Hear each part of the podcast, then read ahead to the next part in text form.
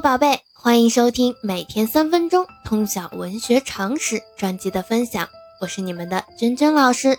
那在昨天的介绍当中呢，娟娟老师向大家介绍了我们魏晋时期卓越的政治家、军事家诸葛亮。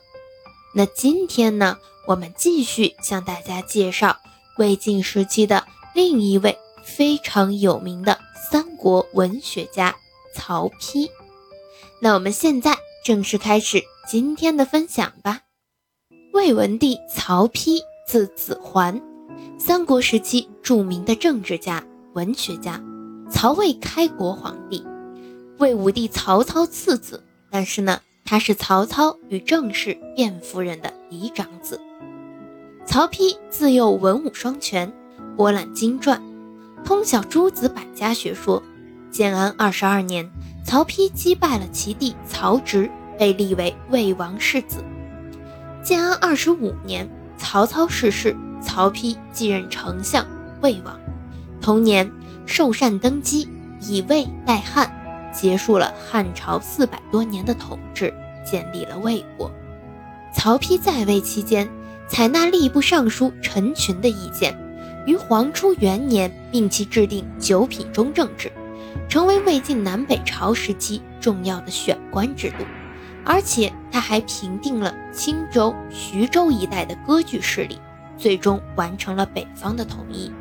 对外呢，他平定边患，击退鲜卑和匈奴、氐、羌等外夷修好，恢复在西域的建制。那我们介绍到这里呢，更多的是曹丕生平的一些简单的介绍。我们重点还是要讲一讲他在文学方面的成就。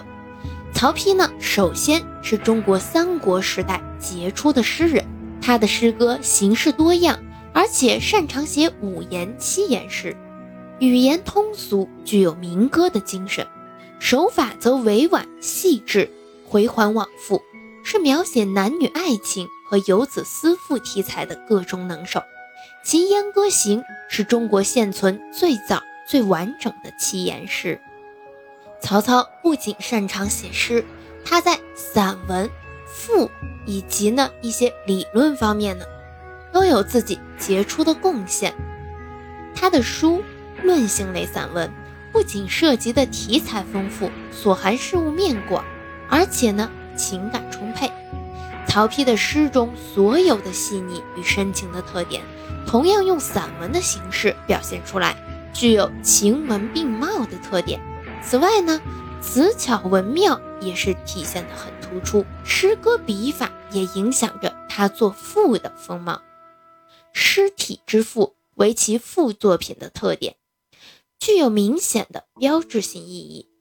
他所创作的二十八篇赋作，总体内容上来看，以抒情和咏物为主，而体制方面。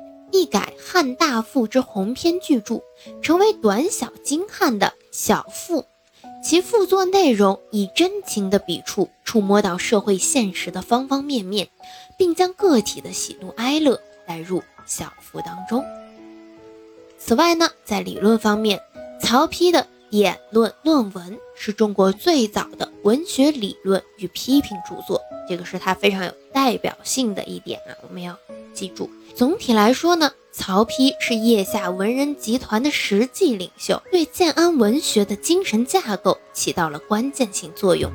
由此形成的建安风骨，对后世文学也产生了深远的影响。那我们之前介绍曹操的时候有说到了，曹操是建安文学的开创者。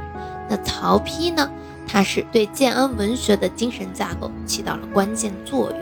曹丕命人编撰中国第一部类书《黄览》，开官方组织编撰类书的先河。他的典论论文，开创了文学批评的风气，为中国文学批评之祖。而《燕歌行》呢，则是中国文学史上第一首完整的七言诗，对后世七言诗的创作都有很大的影响。所以呢，曹丕啊，不单单是我们在历史上历史故事当中。在我们的这个《三国志》《三国演义》当中所理解的这样的一个人物形象，他其实在文学方面有非常重要的贡献。